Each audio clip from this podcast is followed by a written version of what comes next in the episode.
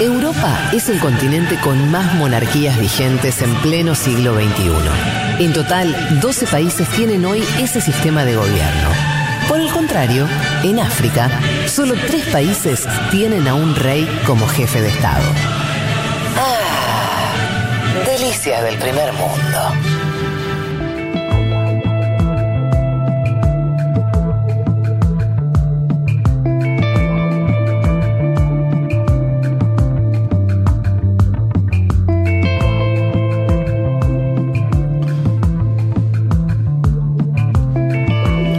Bueno, yo no sé si ya está en comunicación, seguramente en eso está, pero vamos a hablar ahora de un libro y de su autor, por supuesto. Eh, estamos hablando de Fernando Duclos, alias Periodistán, que escribió un, un libro que se llama así, Un argentino en la ruta de la seda. ¿Estás ahí ya en comunicación, Fer? No está en comunicación, no sé qué pasó. Bueno, pero yo eh, les estaba contando que los oyentes de, esta radio, la mayoría ya lo deben saber, por ahí alguno no. Publicamos hace un. ¿Cuánto? Dos semanas, no mucho más. Periodistán, el libro que tengo en mis manos, un libro sobre el viaje que hizo Fernando sobre varios países de, de Asia eh, y de Europa. Es un librazo, es un eh, ¿Cómo llamarlo? Bueno, obviamente es un libro de crónicas, pero también es un libro donde hay un montón de información, investigación sobre cada uno de estos países, en general territorios y países de los cuales sabemos bien poco. Para darles una idea, él arranca, que es un capítulo que me encanta, arranca, eh, bueno, cuenta que se está yendo de, la Europa que todos conocemos, porque él vuela a España, después va a Italia y demás, pero ya rápidamente se empieza a ir hasta que llega a Moldavia.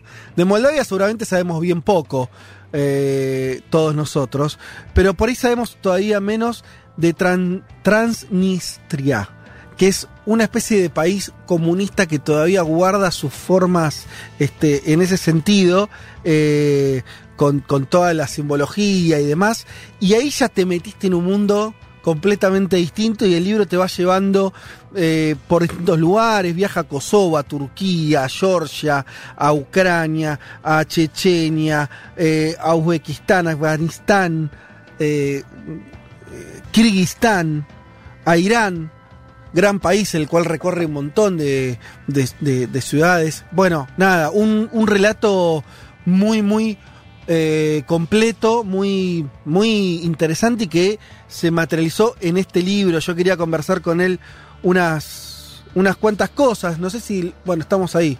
Está ahí la productora intentando este, engancharlo. No sé si mis compañeros. Ah, ya ahora sí está. Fer, ¿estás ahí? Ahora te escucho, Fede, perfectamente.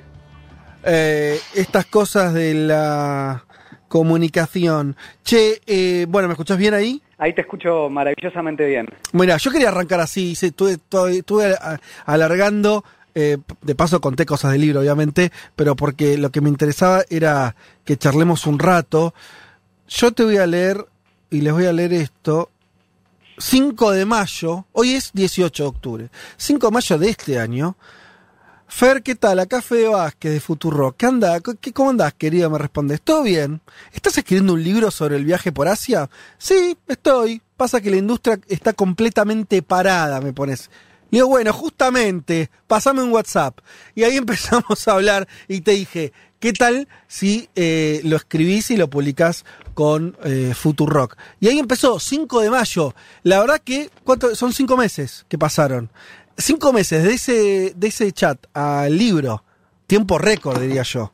¿Cómo laburamos, no? ¿Cómo laburaste sobre todo vos? No, no, no, la verdad que fue un laburo eh, impresionante mío, tuyo y bueno, de toda la gente que, que labura en, en Futurock y particularmente en Futurock Libros, la verdad nada, que, fue buenísimo. Yo en un momento... un saludo a Leila, Leila Gamba, quien es nuestra editora y que también editó tu, tu libro y, hizo un laburo impresionante. La verdad que impresionante, impresionante. Eh, yo en un momento te juro, eh, ya no podía más, o sea, no podía más en el sentido de, había capítulos que había leído. Uy, para que se, 15 está, veces. te, se te está escuchando mal, se- te estás moviendo, estás con el celu. Ahí me ¿Dónde escuchás. está Fer? Está- está- Ahí, ahí. Volvió a, a la ruta. Está en Kirguistán, nos está Kabul. llamando de, de Kabul, sí. ¿Qué decías? No, que hubo momentos en que ciertos capítulos los leíamos con Leila, bueno, con vos también, para, para encontrar errores y demás, Mm. y yo ya no podía más, o sea, había, los había leído 12, 13 veces, me los sabía de memoria, ya hasta me resultaban feos en el sentido de que, Y bueno, sí. obviamente uno, uno se cansa, se satura, pero, pero la verdad que fue un trabajo enorme. Yo me acuerdo una vez, eh, una frase que no me acuerdo dónde leí, que le preguntaban a García Márquez cómo había escrito Cien años de soledad. Y él dice básicamente, y perdón por la, por la palabra, igual no hay problema, pero dice con el culo, o sea, en el sentido, me senté en la silla Sí. y escribí, escribí, escribí, Y digo, sí. obviamente que García Márquez tenía mucho más que eso, pero digo, hay un trabajo detrás Sí, claro. Che, se te vuelve, se te vuelve a escuchar medio raro, ¿eh? Fíjate si estás en una zona con mala señal, si podés acomodarte eh, mejor. Eh, y además, hay otra cosa interesante, porque por ahí muchos te conocen eh, de los hilos en Twitter, ahí creo que te hiciste tu primer tu primera audiencia, ¿no? Eh, a través de, de, Twitter y, y en, el, en el mismo viaje, mientras viajabas, ibas contando tu experiencia y tu travesía ahí. Y eh, eran hilos donde un poco se refleja lo que está en el libro, esa combinación entre contar la historia del lugar, contar, dar información eh, y al mismo tiempo contar la vivencia, que es un poco el mix que también está en el libro, pero al mismo tiempo digamos esto, no es que son los hilos de Twitter ni mucho menos, esto es algo que vos escribiste, eh, nada, de cero, toda la experiencia de- del viaje y con todo eso a cuestas, ¿no? Con toda la reflexión que le metiste y de un viaje que además, contemos algunas cosas de- de- del viaje, obviamente que vamos a estar hablando también del libro, que es medio lo mismo, que el viaje además lo terminaste casi cuando estaba empezando la pandemia. Sí, sí, sí. eh, lo terminé, digamos, uno o dos días antes de que cerraran los aeropuertos en Argentina, si no, probablemente en este momento todavía estaríamos hablando, no sé, yo desde Sí. Estambul con la visa vencida. Eh, ¿Me escuchás bien? Sí, perfecto. Ahora bueno, sí. Eh, así que en ese sentido digo, lo terminé por eso también, no, es- no es que fue una casualidad. Ajá. En el libro lo cuento, no me quedaba mucho tampoco, digo, yo estaba cansado, un poco de eso se ve en el libro, ¿no? Y lo que, lo que vos contaste, esta cosa de la mezcla entre los hilos y todo lo lindo que uno trata de publicar y, y la verdad, ¿no? Eh, digamos, la, la- la- la realidad y lo que se ve, digo, la verdad es que venía más de un año durmiendo cada día en camas diferentes, conociendo personas diferentes, comiendo comida eh, en cada país, eh, viajando a dedo, digo, un cansancio total, total, digo, usando baños diferentes, en fin, bueno, todo lo que hay atrás de un viaje.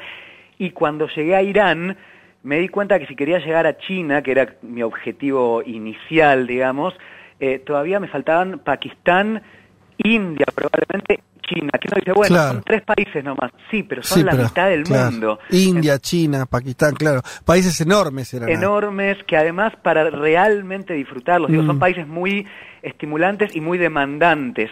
Entonces, para realmente disfrutarlos, uno tiene que estar, casi te diría, al 150%, y yo ya estaba al 20%, la verdad. Eh, Fer, ¿y cuánto, cuánto duró tu, to- todo el viaje entero?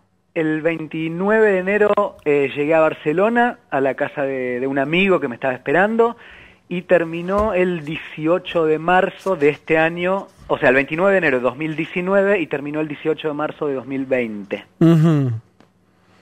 Ok. Entonces, eh, estamos hablando de un año y, y pico. Pero Sí, bueno, a- un año y casi dos meses. Claro, claro. Bueno, un viaje enorme. Además, es un viaje, y obviamente eso está muy reflejado en el libro para mí, es de lo más interesante, eh, que es cómo te fuiste también vinculando con un montón de, de personas. Porque algo que suele pasar a veces cuando uno viaja, y sobre todo cuando viaja más en tren turístico, que es que no conoces tanta gente. ¿no? Como estás en una especie de cápsula, ¿no? El que viaja está medio ahí haciendo sus cosas o conociendo lugares, pero no necesariamente gente. Y este es un libro donde todo el tiempo lo que estás encadenando son encuentros. Sí, a ver, el otro día, te voy a- es un dato muy tonto, o sea, el, el que te digo, pero el otro día yo estaba pensando que en el mundo viven más o menos 7.500 millones de personas. Sí. Esas 7.500, ¿cuántos son? Presidente, Ah, no, se escucha mal. ¿Me De escuchás? ahí. Sí, no sé qué pasa. Cuando empezás a hablar, Tal vez porque me muevo mucho. no, no te muevas, no te muevas. Tenés que- no tenés que usar el teléfono de Irán. Eh, eh, eh, es que, es que me, me, me, me, me- me- me emociono, entonces, ¿viste? Dale, aguantate, a ver qué venías diciendo. No, digo, si uno, si uno saca el porcentaje, es, es medio una perogrullada lo que voy a decir, Sí. pero si uno saca el porcentaje de cuántas de las personas que viven en el mundo, poder, o sea, son presidentes, reinas, reyes, gobernadoras, gobernadores, el porcentaje te diría menos que minúsculo, menos que ínfimo, y sin embargo, eh, por la óptica, digamos, que, que tenemos respecto al mundo, y principalmente en esta zona que conocemos poco, pareciera que cada vez que tenemos que hablar algo de Turquía, el único tema existente es Erdogan, supongamos, Claro. el presidente, lo cual está bien, se Sí. entiende, digamos, Sí. pero al mismo tiempo también es verdad que digo, no conocemos casi nada, no sé, de la música turca, de la comida, eh, de- del deporte, de la geografía, de las historias, probablemente conozcamos Estambul, bueno, ¿y cuáles son las otras ciudades que hay en un país de 80 millones de personas? ¿Se entiende? Entonces, bueno, digo, un poco la óptica es eso que vos decís, ¿no? Desde ya se trata los encuentros con, con, eh, con- con la política de los países, con la historia y demás, pero principalmente es la gente, porque viajar al cabo es eso, ¿no? O sea, son paisajes, ruinas, comidas, historia, pero al final de todo es gente. Eh, vos por eso es un, un acierto que hayas elegido abrir también con algunos relatos eh, de gente que te conoció. Leo uno muy breve de Sia, no sé si no sé de pronunciar así, vos me vas a decir Siawash o Siawa de Afganistán. Siawash, eh, a ver, Siawash. yo lo pronuncio igual de mal que vos, así que probablemente... digamos, pero vos lo conociste, Siawash, Sí, entonces, es dice Siawash sobre vos. Estaba en la fila del avión y vi una persona muy emocionada que me pedía por favor que le sacara una foto. Aunque parecía afgano, me, me di cuenta al instante que venía de otro país. Ninguno de nosotros se pone tan ansioso por un viaje. Unos días después, ya juntos caminamos por el mercado de Kabul y él parecía uno más, completamente mezclado en la multitud. En ese momento me sentí muy cercano, pero no solo a Fernando, sino a los países de América Latina en general. Me percaté de que somos mucho más parecidos de lo que creemos. Viniendo alguien que vive en Afganistán, en Kabul, y uno a priori se imagina nada más lejano a nuestra realidad que esa, es muy loco encontrar, con- eh, encontrar este relato. No, a ver, primero que todo, ese, ese prólogo multicoral, digamos, en algún punto, idea de, de Leila, y, y fue increíble cuando ella lo pensó, porque realmente daba para, daba para hacer eso, era muy interesante Mm. pensarlo. Y digo, ese testimonio, eh, te lo cuento brevemente, yo estaba en la fila de la- del aeropuerto de Tashkent, en Uzbekistán, y, estaba por tomarme el avión de una empresa que se llama Cam Air, que es la empresa que vuela desde Uzbekistán a Afganistán, que obviamente no hay muchas. Y para mí, lo cuento en un capítulo, planear ese viaje había sido casi una odisea. O sea, ir a Afganistán era como un viaje dentro del viaje, porque es un país en guerra, digo, tiene otras particularidades. Entonces, obviamente, bueno, en el momento que lo decidí, yo estaba ahí esperando para entrar al avión y estaba excitadísimo de, de lo que se venía. Y le pido a al chico que estaba esperando atrás mío, ropa afgana y demás, si me podía sacar una foto. Bueno, me saca la foto en la fila del avión, listo, maravilloso, muchas Sí. gracias, etcétera. Y a los dos días yo estoy alojado con otro chico en Afganistán, eh, Rashid, y me dice, vení que te presento a mi primo. Me abre la puerta de la casa el primo y yo digo, che, pero vos sos el que me sacaste la foto en el aeropuerto. Ah, impresionante. Así que bueno, y, y, y a ver, no, si yo digo Afganistán, y esto yo me incluyo, ¿eh? yo, tam- yo también estoy, no es que estoy libre completamente de los prejuicios, pero si yo digo Afganistán, lo primero que todos pensamos es, si conocemos un poquito la historia, Bin Laden, así, de una. Sí. Y si no la conocemos, aunque no sepamos nada, de bombas terroristas, Sí. digo, uno parece que, que llega al aeropuerto y ya sale en la CNN con la cabeza cortada por poco. Digo, eh, era una experiencia completamente, a ver, entre comillas, ¿no? Desde ya que hay millones de diferencias culturales, pero digo, la gente de a pie, muy parecido a lo que seríamos nosotros. Eh, ¿Alguno quiere tirar algo? A ver. eh, Yo eh, le quiero hacer una sí, puntual. Dale. Eh, ¿Cómo estás, Fernando? Juan Manuel, eh, siempre uno cuando escribe un libro, eh, me parece en general, al menos una experiencia propia, eh, uno sabe qué capítulo quedó mejor, por alguna cuestión particular, eh, por algo que le pasó, por alguna anécdota. ¿Tenés tu top 3 de capítulos o de anécdotas del libro? Eh, tengo todo, pero no puedo separar de mi vivencia, ¿me entendés? Tal vez hay capítulos eh, que a mí me gustan mucho, pero porque recuerdo exactamente lo que estaba sucediendo y demás. Pero bueno, a ver, haciendo esa salvedad, eh, a mí me gusta mucho el capítulo en el que me pierdo en la montaña en Kirguistán, que es un poco sobre un episodio puntual, el cual casi muero, por decirlo así, lisa y llanamente. Eh, me fui a hacer Uy, uy, uy, uy. No, no, se está, se complicó grosso. A ver. A ver ahora. Ahí va. Es impresionante, parás y se arregla, boludo. Es impresionante. la verdad no sé, o sea, estoy lo más quieto que puedo. Dale, dale, dale, métele. Bueno, hay un capítulo eso que decía que me gusta mucho, que es cuando casi no la cuento, básicamente, que me fui a hacer eh, camping a las altas montañas de Kirguistán sin... Gran capítulo, gran capítulo. Sin, a ver, una cosa de error de principiante total, ¿no? Ir a, hacerse, ir a hacer camping a 4.000 metros de altura pensando en que va a ser sol y bueno, se largó una- un, un temporal de nieve como yo nunca vi en mi vida y yo por poco tenía las zapatillas, las topper, digamos, ¿no? Eh, Sí. entonces, bueno, nada, fue una cosa medio terrible. Ese capítulo me, me gusta mucho porque al mismo tiempo que cuenta cosas sobre Kirguistán, también está esa situación de, bueno, la vida o la muerte. Y, y después me gustan los capítulos de Irán, me encantan, pero porque, bueno, tengo, tengo un amor especial por ese país. Y creo que, los capítulos de Afganistán tienen esta cosa de, bueno, eh, alguien que dice cómo es el Afganistán real y que por más que está omnipresente, ¿no? Como un fantasma que recorre ahí eh, el capítulo todo el tiempo, no está hablando de bombas que estallan, ¿no? Claro, total. Eh, Elman quería, Elman que además es, co- es compañero tuyo en la televisión ahora, pues son dos estrellas de la televisión. Sí, le escuché la columna de Nueva Zelanda, la voz un poco tomada, ¿no? Qué nervio, papito, ayer, ¿no? Yo quiero quiero contarles el detrás de ¿Alguno, escena. ¿Alguno había hecho televisión antes de ustedes dos? Nunca en mi Nunca. vida yo, nunca. y nunca, Elman nunca. creo tampoco. No, no, no, Ah, bueno.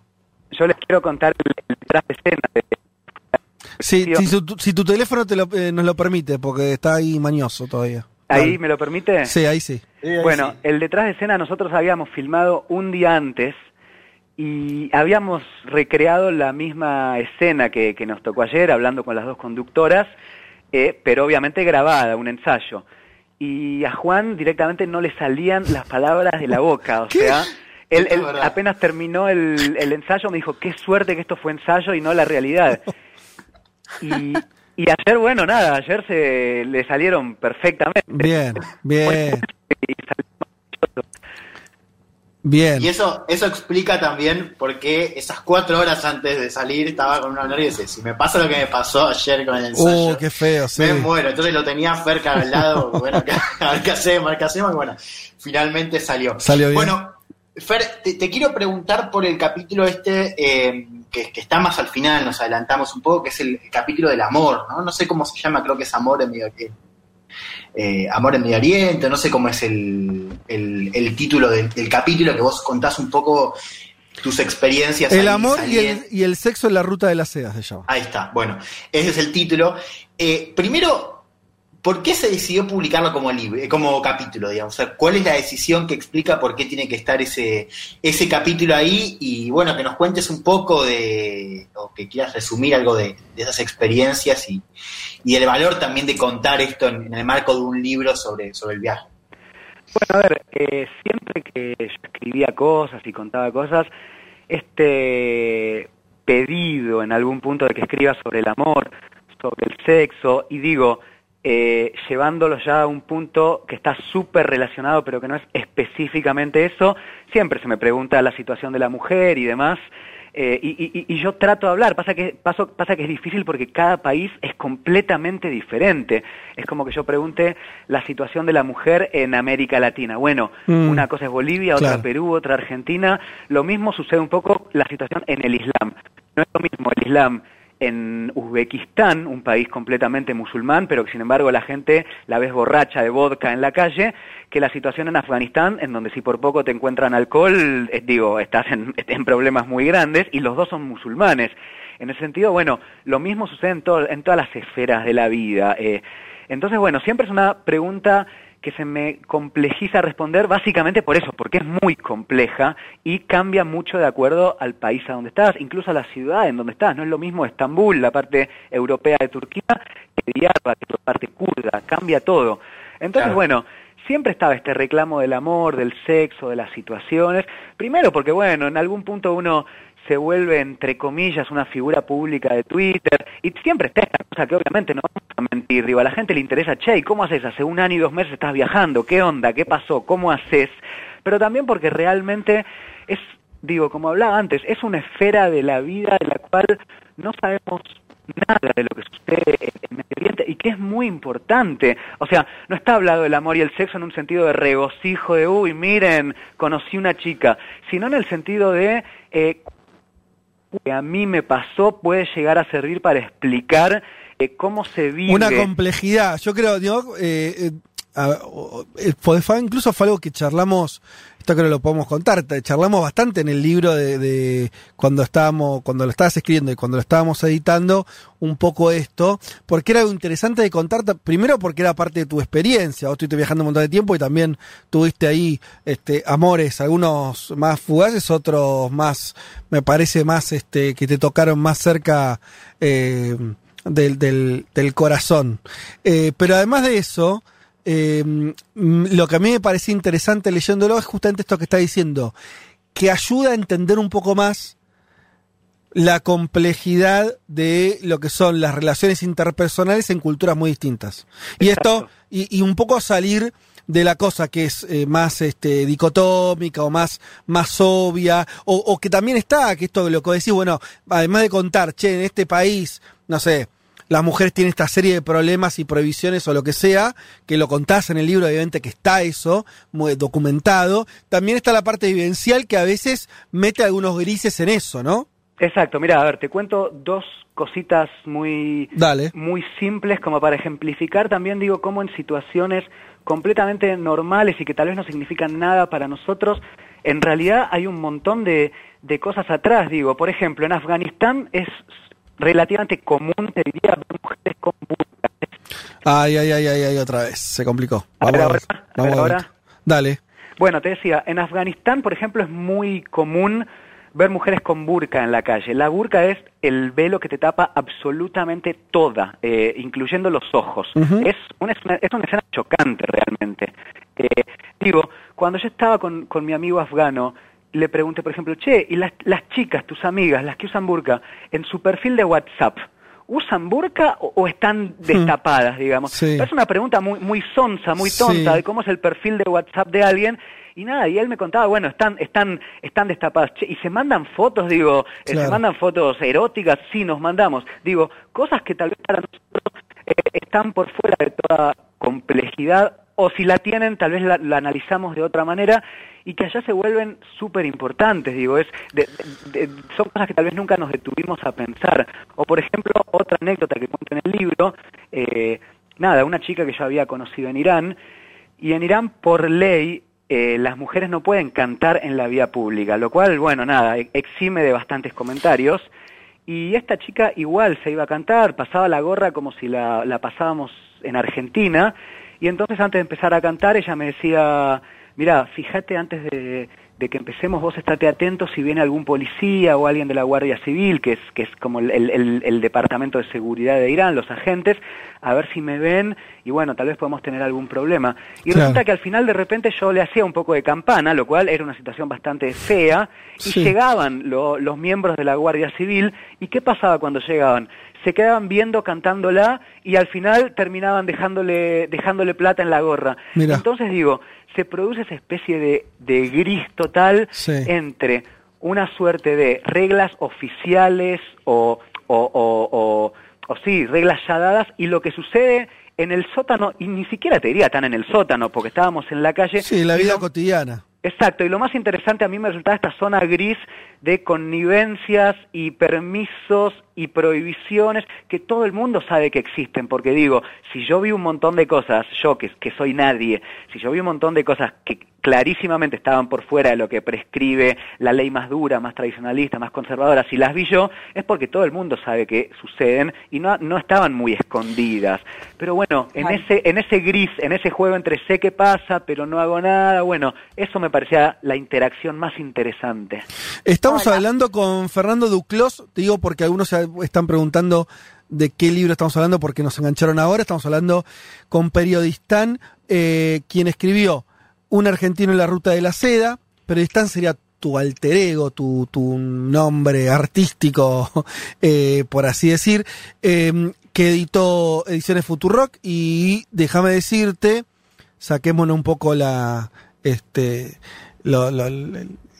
hagamos un poco de autoelogio, eh, casi 2.000 libros vendidos en nada, en, en, en 10 días que tiene el libro este, desde que salió, así que con un recibimiento impresionante de la gente, eh, algunos, eh, Leti, ahí te dejo hacer la pregunta, quería leer un par de mensajes de gente que eh, dice, bueno, de Tierra del Fuego lo acabo de comprar, estoy esperando que me llegue, eh, algunos, bueno, preguntando dónde lo compran, lo compran en la tienda de Futurock, ahí en la, en la página web lo pueden, lo pueden comprar. Eh, Nacho Guzmán dice el reportaje está esperando, estoy esperando que llegue el libro. Eh, bueno, eh, esta entrevista me da manija, así que mucha expectativa. Leti. Fer, Leti, te saluda, ¿cómo estás? ¿Cómo andás, Leti? Eh, te hago un breve dos por uno, pero por un lado, vos arrancás tu libro contando, bueno, me quedé sin trabajo, me separé, decidí irme de viaje. Me imagino que te deben haber llegado un montón de comentarios de personas que quizás motivaste a que hagan sus viajes. Por ese lado me gustaría saber si hay, si hay alguna historia que te, que te haya conmovido, digamos, de lo que generó tu propio viaje. Y por otro lado, comentabas un poco antes esto de, bueno, uno piensa en Afganistán, piensa en, Bin Laden, piensa en bomba. Eh, ¿Cómo fue, por un lado, me imagino, romper con tus propios también prejuicios? ¿Y cómo es el momento de informar justamente eso, si es una de las cosas más difíciles de romper con la idea que se tiene desde acá, porque sé que además te suelen atacar cuando planteas, digamos, algo que rompe un poco con esa imagen que se tiene de los países que visitaste? Bueno, a ver, sobre repercusión de la gente y, y demás, es impresionante realmente, eh, impresionante. Además, bueno, el, el libro, como dijo Fe, se está vendiendo muchísimo. Ya Paulo Coelho tiembla, parece, porque lo desbancamos. Eh, no, pero a ver, imagínate, llegué al punto de que hay gente que se mudó a Irán, o sea, a ese punto y me manda las fotos. Wow. Wow. Eh, a, a ese punto real y es como, wow, o sea, esto sí que es un Sí. cambio de vida, no, no es que, nada, no es una boludez. Y, y después, bueno, muchísimas cosas, digo, me llegan, a mí me, me, me emociona mucho cuando me escriben, por ejemplo, docentes de, de aparte todo el Mm. tus hilos para una clase de hoy, muchas gracias, no sé qué, digo, es algo hermoso, porque al cabo, digo, no, no hay nada más lindo que, que la docencia, y, y bueno, un poco se esté aprovechando ese material para, para enseñar, es algo hermoso, ¿no?, en cuanto a, a las repercusiones. Y después es lo que sí respecto bueno, a mis prejuicios y a, y a la repercusión que a veces llega sobre eso. Mira, yo en un, en un momento tomé la decisión de directamente cambiar el eje. No sé si la tomé consciente o inconscientemente, pero se fue dando. Digo, si vos me decís que, por ejemplo, eh, mira, Afganistán son todos terroristas y estamos hablando, eh, supongamos, esa oración la llamamos A, y yo te, yo empiezo mi descripción o mi libro o mi post o lo que sea diciendo, eh, no, Afganistán no son todos terroristas. Lo que al cabo estoy haciendo es negándote con mi oración B lo que vos estás diciendo que sí es. Pero al, al cabo el eje es el mismo, digamos, se convierte en una, en una discusión de sí o no. Pero en cambio, si yo me corro completamente eso, digo, bueno, hoy voy a hacer un post sobre la música de Afganistán. Digo, eh, sin decirlo, sin hacerlo, estás completamente cambiando el eje de discusión y no hay nadie que te pueda decir, no, che, en Afganistán no tienen música, porque sí tienen, ¿me entendés? Eh, entonces, bueno, en algún punto me, me di cuenta, te digo, no sé si pasó consciente o inconscientemente, que lo que había que hacer directamente no era negar, porque al cabo tampoco es verdad si yo negase que en esos países no sucede nada. Sí, Ujú. suceden Claro. muchas cosas malas. El tema es que ya hay 200 canales para contarlo y no hay absolutamente nadie que cuente otra cosa y como te dije antes, que se refiera a las personas. Eh, entonces, bueno, básicamente lo que hice, bueno, voy a cambiar el eje y voy a tratar de eh, hablar sobre otras cosas. Desde ya eso no significa ni vendarse los ojos ni nada. Pero bueno, en algún punto significa girar la cabeza y, mirar para otro lado, ¿no? Eh, Fer, y vamos cerrando. Lo, lo que a mí me parece también pensando en esto de. eh, obviamente me pregunté qué fue porque todavía ni siquiera la gente, hay tanta gente con el libro en la mano que lo esté recomendando. Eso es lo que falta que pase ahora. O sea, hubo un montón de gente que lo compró, hay una expectativa sobre el libro muy importante que hizo que, que ya sea, que ya tenga esa, esa circulación tan importante. Me preguntaba que también podía, te- podía tener que ver con, eh, con un momento, con, el con la pandemia, básicamente en el sentido de que no estamos, si algo no estamos pudiendo hacer es viajar, y hay una cierta idea de que no sabemos cuándo se va a poder hacer un viaje, ni, a- ni que hablar un viaje como el que te pudiste mandar, eh, ¿no? Eh, con ese con ese formato tan de, de ir parando en la, la, casa de personas, de ir viajando tanto tiempo de país a país. Parece este- que estamos hablando de un, de un mundo que, de, no sé, de otro mundo, básicamente, ¿no? Como que eso también me parece que la cabeza de todos nos resuena como algo que todavía nos da, nos da más ganas de leer como una crónica de viaje en un momento en que, en que eso por ahí está, está vedado para, para los que en, otro momento por ahí lo podrían hacer. Eh, eso por un lado. Y lo otro que, no quería terminar la charla eh, antes de que empecemos a invitar a algo que va a pasar el domingo que viene. Vas a empezar con un ciclo de charlas presentando el libro, ¿no es cierto? Eh, y arrancás este domingo. Eh, te van a acompañar eh, mm, mm, mm, Carolina Braco, politóloga y doctorada en culturas árabe y hebrea, Nancy Falcón, profesora de Islam y geopolítica del mundo árabe, y una tal Leticia Martínez. Eh, y van a estar hablando sobre, bueno, justamente también esta cuestión del feminismo, el Islam, la vida de las mujeres en estos países. Bueno, es, eh, es eso que vos dijiste. eh, el ciclo de charlas empieza el próximo domingo y es como un, un complemento más, porque el libro además ya tiene complementos virtuales, eh, códigos QR para acceder, etcétera, pero digo, un complemento más para el libro, que al cabo lo que a mí más me importa con el libro no es plantear ninguna verdad dogmática, porque al cabo todo es simplemente una experiencia que yo viví y desde mi, mi punto de vista, y eso lo dejo, lo dejo incluso en claro en el capítulo este que hablo eh, del amor y el sexo, y digo, bueno, ¿quién soy yo, hombre, blanco, heterosexual, viajero, ni siquiera es que vivo en esos países, para hablar eh, en forma cerrada sobre lo que pasa con las mujeres en Afganistán, supongamos. Es difícil. Entonces, bueno, a partir de ese disparador que a mí me interesa que sea el libro y de todas las problemáticas y preguntas que genera, porque creo que no deja nada cerrado, se nos ocurrió, bueno, eh, con, la radio, con Futurock, hacer este ciclo de charlas que, como vos bien dijiste, va a tener la primera charla ahí con, con Leti y con dos mujeres más que, que saben muchísimo del tema, eh, politólogas, antropólogas, y, y, que están especializadas particularmente en esto. Eh, bueno, primero sobre el feminismo y el Islam, que creo que es un tema súper interesante Sí. y que llama mucho. Lo- sí, sí. ¿Me escuchás? Sí, Mazo, se volvió, ahí se volvió justo a cortar, pero sí, eh, llegamos a entender esto, que, el eje de la charla va a ser, va a ser obviamente sobre el Islam y el feminismo, algo que Leti nos trajo acá, lo hemos conversado alguna vez en el programa. Eh, recuerdo la fecha, 25 de octubre, o sea, el domingo que viene, sin, sí, domingo que viene, a las 8 de la noche va a ser a través del canal de YouTube de Futurock y ahí van a poder eh, presenciar esta primera presentación del libro eh, Periodistán, un argentino en la ruta de la seda, que va a ser el primero de una serie de charlas que vas a tener con distintas personas de una u otra manera vinculadas a las temáticas que recorres, políticas, culturales y demás en el libro. Bueno, si no hay... ¿Alguno quiere decir algo más, Leti? ¿Querés decir alguna cosa? que me parece un temazo, el, el primero del ciclo de charlas, así que no se lo pierdan. Además, a tanto a Carolina como a Nancy las hemos consultado. Bien. Son dos especialistas, como contaba Fer, así que, que no se lo pierdan y que se compren el libro, que lo lean y que viajen desde sus livings. Eso, a comprar el libro, que es una lectura hermosa para, eh, para estos días, también para regalar. Eh, y bueno, ahí está. En la tienda, si son socios, obviamente tienen descuento, como siempre de los libros que, que edita Futurock.